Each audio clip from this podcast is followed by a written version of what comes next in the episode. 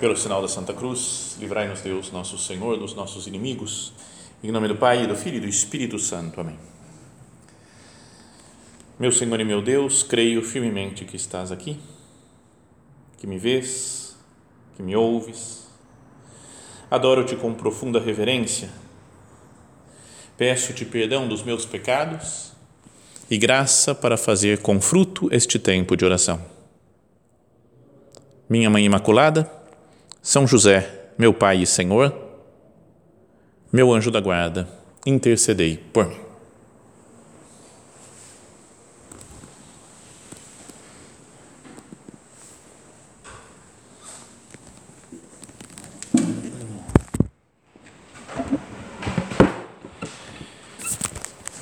Depois de um bom tempo, acho que mais de um mês, né, que estamos sem falar sobre algum filme, lembra aquelas séries de filmes para tirar alguma ideia espiritual?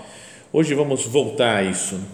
Não sei por quanto tempo, não sei como é que vai continuar essa, essa série, mas hoje eu queria comentar de um filme recente e que muita gente comentou já e, e, e que quase não precisaria falar coisas especiais, não é tirar ideias novas, porque está tudo dito já no filme, basta ler talvez o, o roteiro do filme e já está feita a meditação.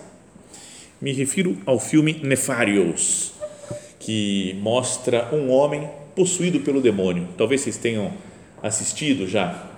Não é um filme é, típico de, de possessão demoníaca, não tem nenhum evento espetacular, o demônio gritando, subindo pelas paredes, não é, flutuando, não, não, não tem nada chamativo assim.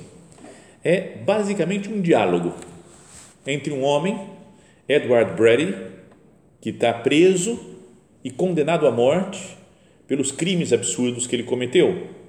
Mas, na verdade, ele está possuído por um demônio e fala-se que o demônio é que fez ele cometer aqueles crimes.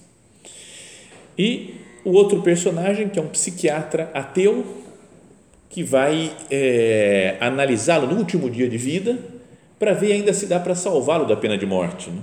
Porque fala, se é um homem louco, né, que não tem plena razão, né, não é responsável totalmente dos seus atos, talvez consiga abrandar a pena e ele receba uma sentença perpétua, por exemplo, mas sem receber a pena de morte.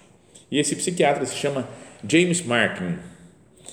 Aqui entre nós, não é para espalhar muito por aí, mas eu acho que é uma referência a um padre, porque é um padre muito famoso dos Estados Unidos, talvez o padre mais famoso que exista nos Estados Unidos atualmente, e que faz uma campanha enorme por todos os, os direitos LGBT, etc., todas as letras que a gente queira colocar nisso daí nessa sigla, e além do mais querendo que todos eles sejam aceitos na igreja como tudo, pode casar, pode ter casamento homossexual, pode ter o que for? Padres né, dessa, que apoiam essa ideologia.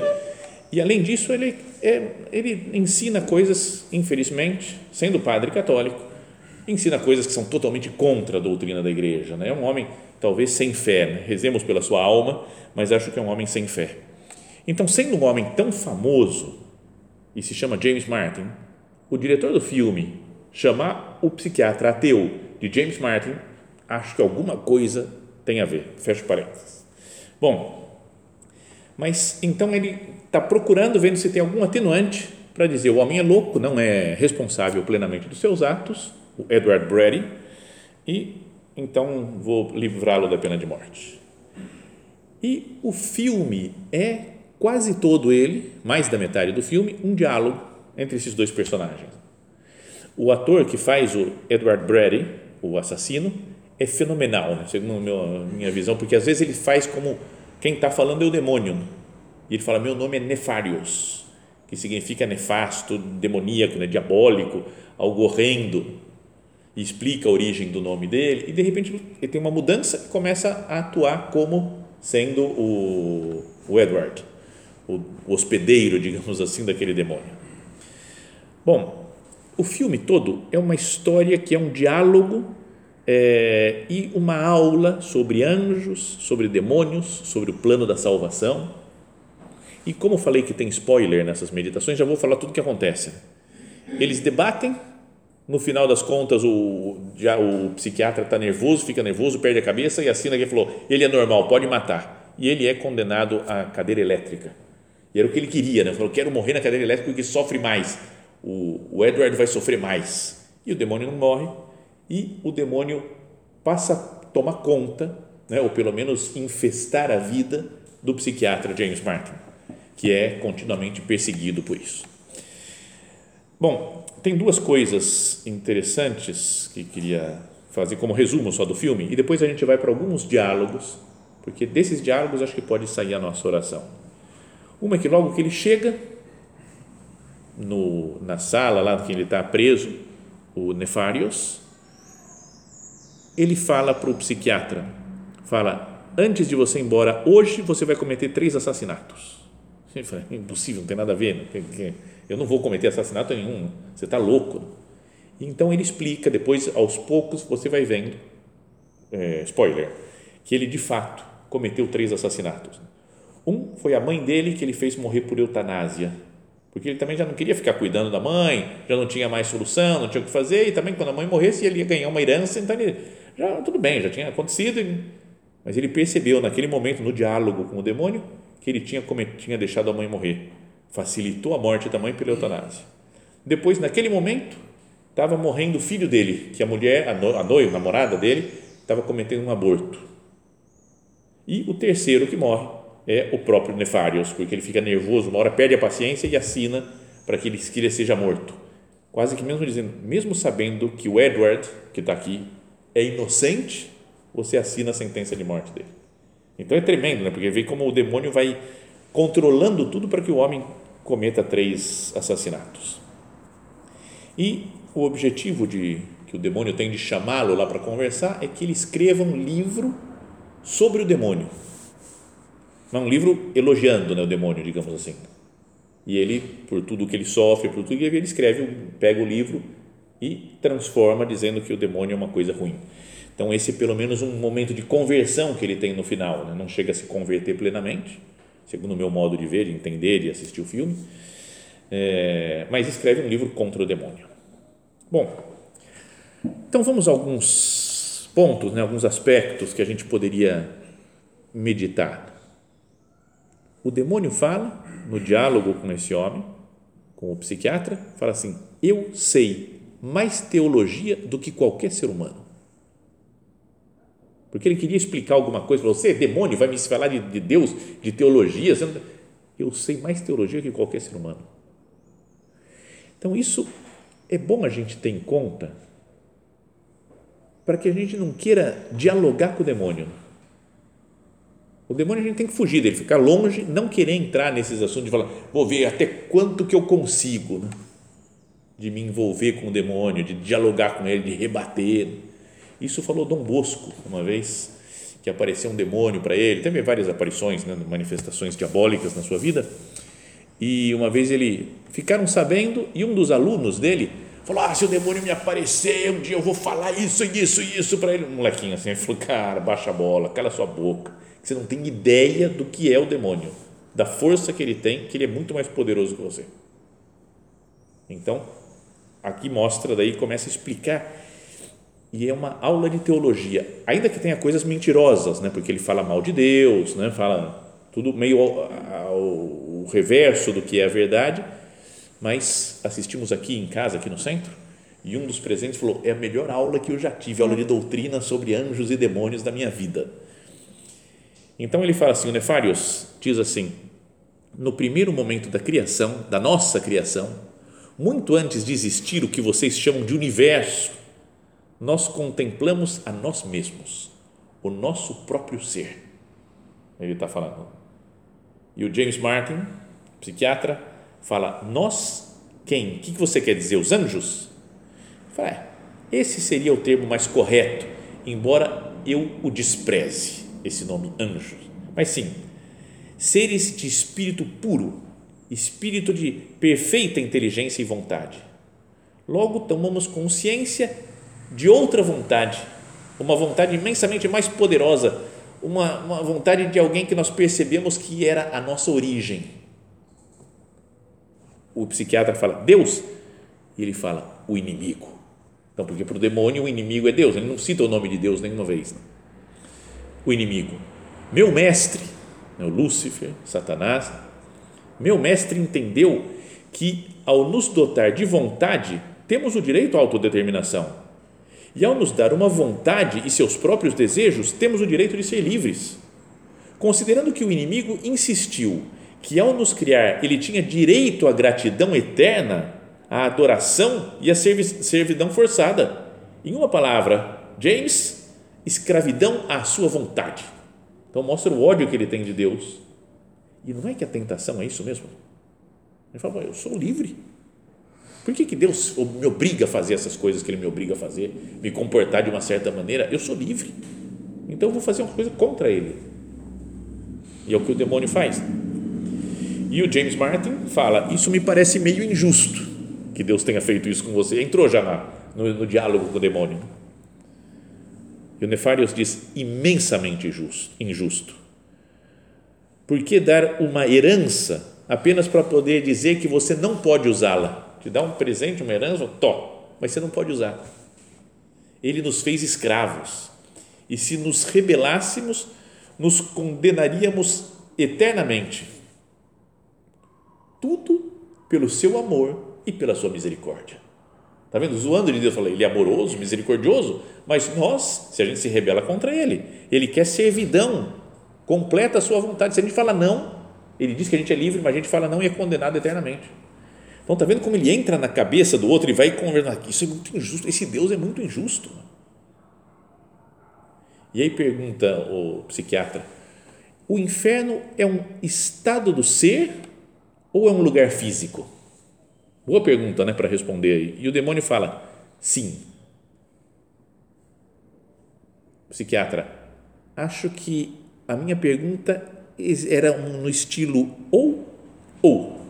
Não dá, sim, como assim? E ele fala as duas coisas. Né? É um estado de espírito, um estado do ser e um lugar físico. O que é dolorosamente óbvio para qualquer pessoa que está lá. Durante anos sem medida, isso foi tudo que existiu, céu e inferno. Campos inimigos armados em completa oposição. Isso é até que vocês foram criados. Meu mestre compreendeu imediatamente as implicações a longo prazo. Em vez de nos perdoar, o inimigo permitiria que vocês ocupassem os nossos lugares, vagos no seu reino. Não é legal como ideia assim, né? Não, é? sei se foi assim, exatamente dessa maneira, mas como se Deus falasse assim: bom, os anjos aqui se revoltaram, sobrou espaço, eu vou criar outro ser. E criou o ser humano, porque esses daqui vão me amar. Sua criação nada mais foi do que um tapa na nossa cara, na criação do homem. Mas o meu mestre também compreendeu que se conseguisse obrigar o homem a desobedecer, então o destino de vocês espelharia o nosso. Vocês iam ser que nem a gente também, que nem os demônios. Vocês iam pecar e ser condenados também. E fala, e vocês não nos decepcionaram. É duro, né? É, é muito sarcástico, né? Vocês não nos decepcionaram. Depois veio todo o joio no meio do trigo. Naquele momento, o espírito tornou-se matéria, a carne tornou-se um vaso, um receptáculo, a obstinação e a busca própria geraram um desejo pelo pecado e pela impureza, e o homem, criado para ser o rei da natureza, tornou-se seu escravo, um mestre conquistado e acorrentado. Cara, não é? Quem escreveu o roteiro desse livro sabe muita teologia. Né? Quem escreveu o roteiro, o texto desse, dessa fala. O homem criado para ser rei da natureza tornou-se seu escravo um mestre conquistado e acorrentado. E o pecado trouxe ele e seus descendentes até nós e começamos a nossa missão eterna de destruir vocês. Ele fez vocês à sua imagem, mas nós os refizemos à nossa imagem. Tá Como sempre, uma, o demônio querendo competir contra Deus, querendo desagradar a Deus. Então é isso. Esse é todo o seu plano? perguntou o psiquiatra não para fazer algo próprio de vocês, apenas para nos destruir. Não, o nosso plano é machucá-lo para punir Deus, é punir o inimigo, né? para puni-lo. E fazemos isso destruindo o que ele ama, que é você. Você não é nada para nós além de um meio para um fim. Então, como se falasse, eu estou tentando você para pecar, mas eu não estou interessado em você pecar ou não. Você não é nada para mim. Eu quero que vocês ofendam a Deus, né, para punir Deus que ama vocês. E aí, em determinado momento, ele explica como que é o processo da tentação.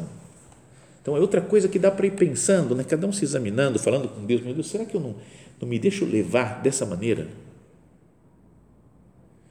Ele fala, oferecemos uma série de tentações, aumentando gradativamente em termos de duração e intensidade aumentando a, a, a grande, o grau de iniquidade moral.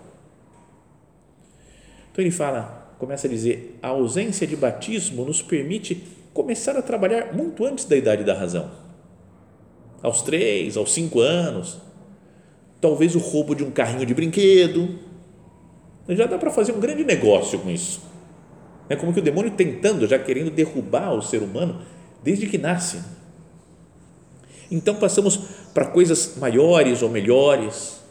Aos oito anos, falando do cara do Edward, né, que aos oito anos recebeu de presente da avó um tabuleiro de Ouija, não sei como é que pronuncia esse negócio, aqueles os tabuleiros para falar com os espíritos e não sei o quê. E isso dá um acesso imediato a tomadas de decisões. Então, começamos a orientá-lo sem que ele perceba. A pessoa que está sendo tentada vai sendo guiado pelo demônio. Alguns sims, alguns nãos, vai dando direitos crescentes sobre a vida. Entendeu, James? E ele diz, meio genérico, meio sem foco, achei. Ele é totalmente cético. Né? Ah, você está falando umas coisas em geral. Né? Ele falou, é isso que queremos que você pense. Temos um nível de foco muito além da sua compreensão. Você acha que é sem foco. Você acha que não tem nada a ver. Uma bobeirinha aqui, outra bobeirinha ali, um negócio aqui, uma tentaçãozinha ali. Parece. Mas temos um nível de foco muito acima do que você imagina. Então, será que a gente não deveria pensar nisso? Né? Volta, essas duas coisas né, que falávamos. Primeiro, toda essa explicação que o demônio dá da, da do, do, plano diabólico. Né? que existe para perder as almas, para ofender Deus nosso Senhor. E ele sabe muito mais teologia do que todos nós. E depois essa outra coisa, esse foco muito maior do que o nosso foco em santidade, o demônio tem, porque é uma, um espírito superior, né? é um anjo que caiu, mas continua com a sua natureza angélica, tem uma capacidade de foco para a nossa perdição que é muito maior do que nós imaginamos.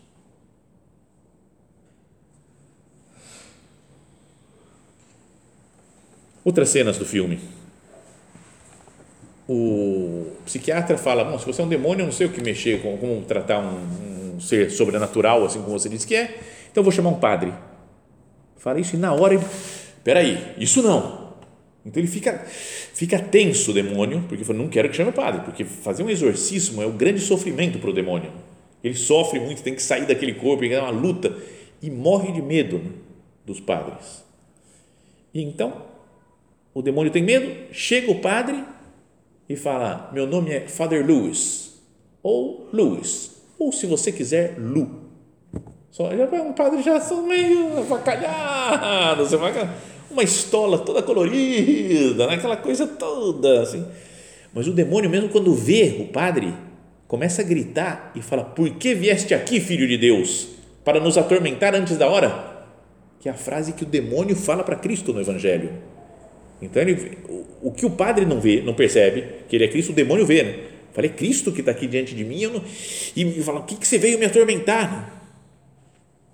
Aí o padre começa a conversar com ele e fala, eu, na verdade, nunca me encontrei com um demônio. Eu, na verdade, acho que eles nem existem, que é uma coisa mais psíquica isso que está acontecendo com você. Aí fala, ah, é? Você acha isso? Falei, é, não acredito em demônio. Ô oh, padre, então senta aqui, cara. Se eu soubesse, eu te chamaria antes. Vem aí, cara. Sabe, fica à vontade com o padre que não, não quer combater o demônio. Então, também para a gente pensar nisso, né? não só os padres, mas também todo batizado, né? que é, o demônio ele olha Cristo em nós. Isso me falou um padre aqui da diocese vizinha, que é exorcista. Ele falou: se a gente está com a alma em estado de graça, o demônio tem medo de nós, porque ele olha para nós e vê Cristo. Ele não vê o fulano de tal pecador, miserável, não sei, mas olha, tem, vê, fala, peraí, com esse daqui eu não posso mexer, porque está em estado de graça. Então, essa é uma grande cena nessa do, do demônio conversando com o padre, né, de, e depois manda ele embora, fala, você não, você não me interessa, não, não dou a mínima para você, e o padre vai embora sem fazer nada.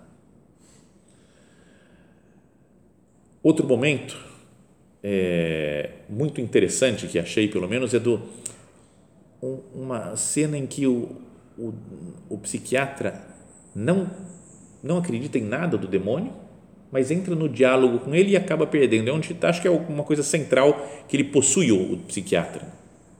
Ele começa a conversar, argumentar, e aí ele fala assim: ah, é, deixa eu entrar em você, deixa eu possuir você. Falou, não, que deixa o quê? Não vou fazer, não, não, não tem nada a ver. Ele falou, mas você não disse que é ateu? Que não acredita nisso? E não sei o que, começa a enrolar. E ele fala, tá bom, então vai, estou aqui. Toda a minha vontade é sua, pode entrar dentro de mim e não sei o que. E, ah. e aí ele fica olhando, olhando para ele, só olhando.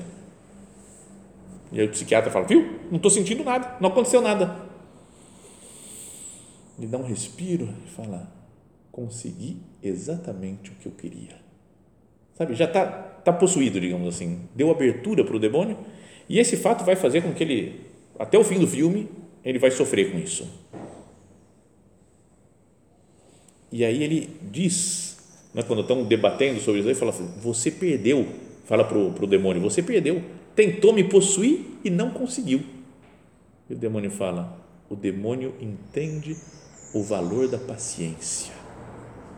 Cara, é outra, outra frase para meditar.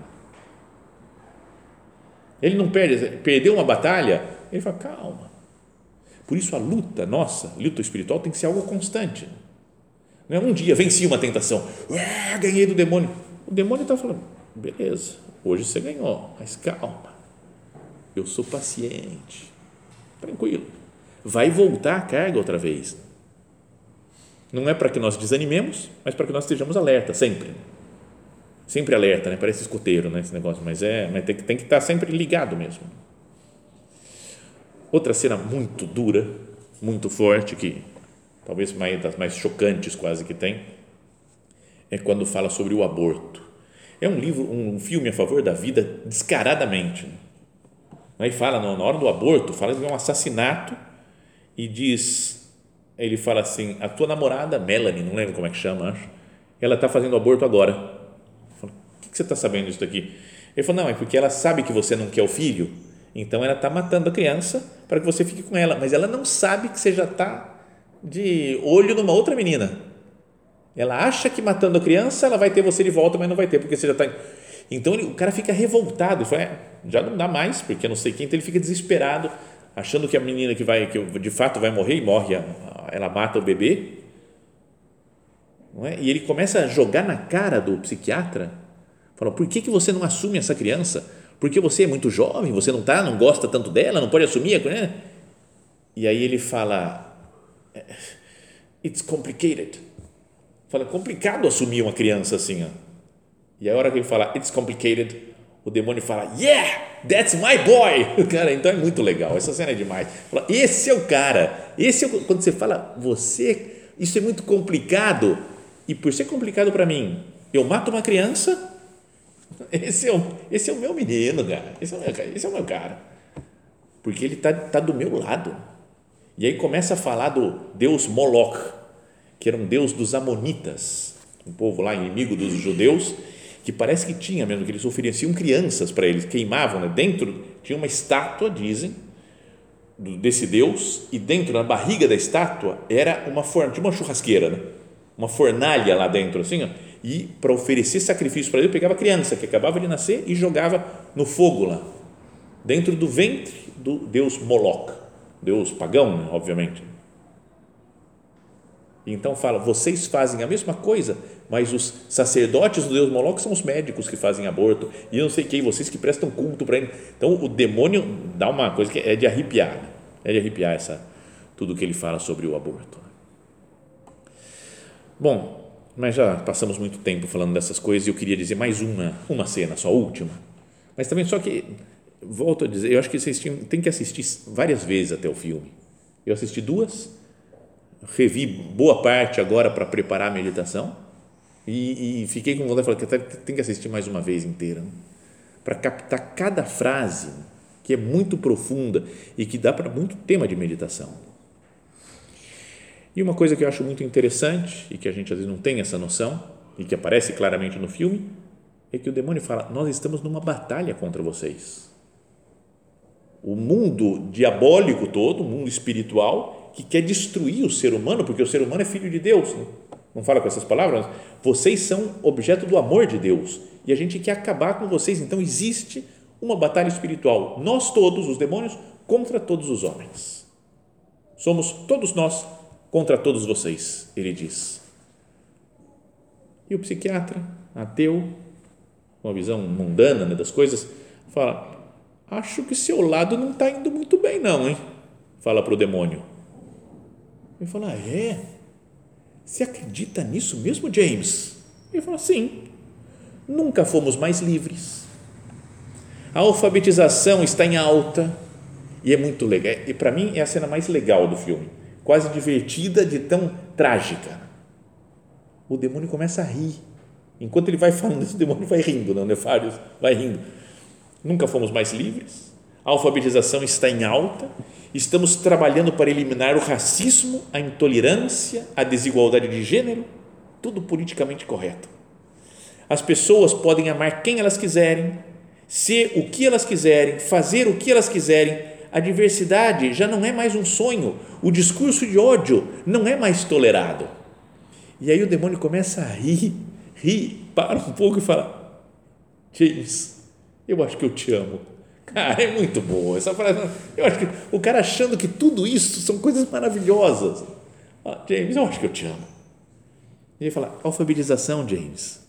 O graduado médio, padrão do ensino médio, lê num nível de sexta série.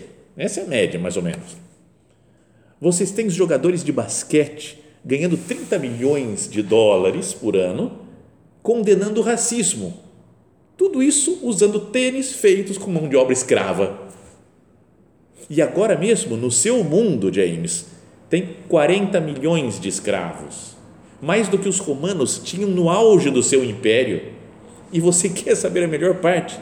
Mais da metade são escravos sexuais.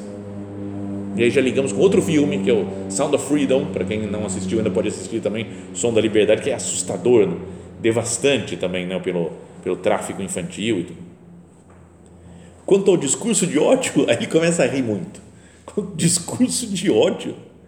Nós não inventamos isso. Vocês fizeram tudo sozinhos. É, nem o demônio pensou em fazer um negócio desse. Discursos de ódio.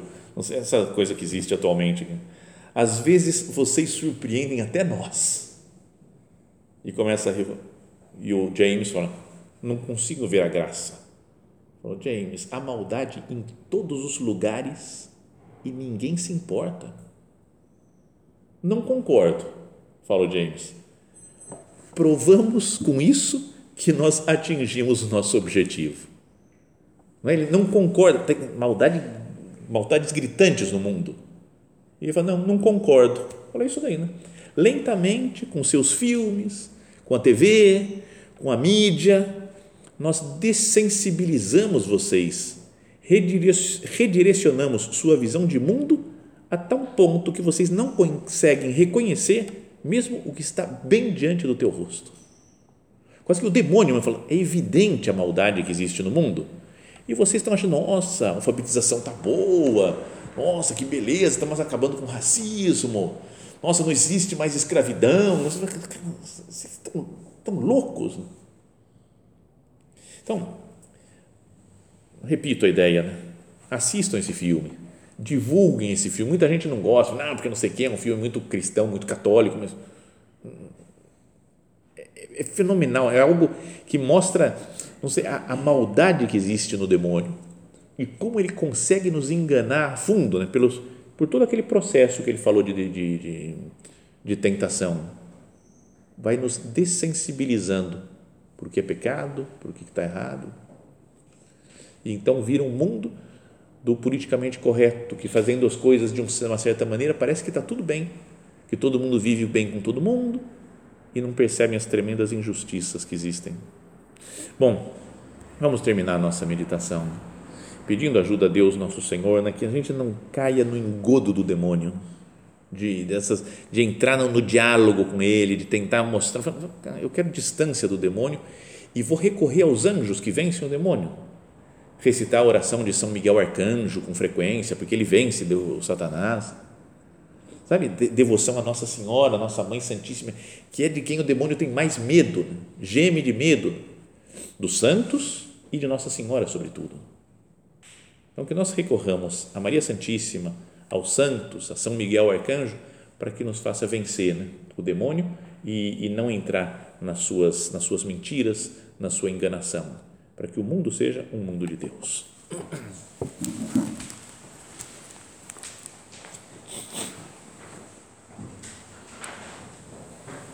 Dou-te graças, meu Deus, pelos bons propósitos, afetos e inspirações que me comunicaste nesta meditação. Peço-te ajuda para os pôr em prática. Minha Mãe Imaculada, São José, meu Pai e Senhor, meu anjo da guarda, intercedei por mim.